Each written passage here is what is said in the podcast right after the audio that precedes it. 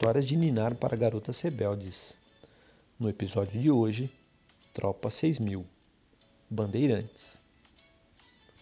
Gisele era uma mãe solo de cinco crianças. Ela trabalhava duro para pagar o aluguel de seu pequeno apartamento. Mas quando o proprietário vendeu o prédio, não teve dinheiro para se mudar para outro lugar. Então ela e seus filhos viraram sem teto. A prefeitura de Nova York tinha alugado 10 andares para abrigar famílias sem teto em um motel no bairro do Queens. E foi para lá que Gisele e seus filhos foram. Na época, ela estava trabalhando para as Bandeirantes de Nova York. E assim pensou: por que não criar uma tropa no abrigo? E foi o que ela fez.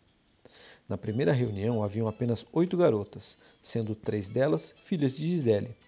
Mas ela não desistiu Através do boca a boca e de panfletos, a Tropa 6000 chegou a 28 garotas, algumas delas bem novas, com apenas 5 anos. Ser sem teto não é fácil, Gisele disse.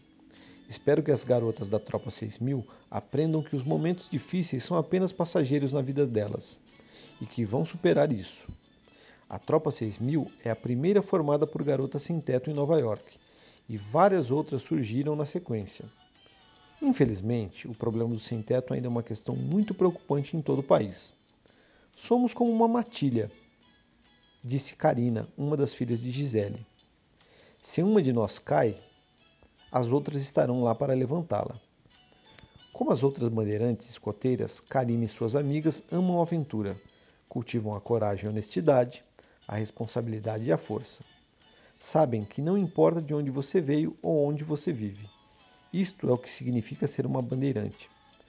O grupo foi criado em fevereiro de 2017 nos Estados Unidos.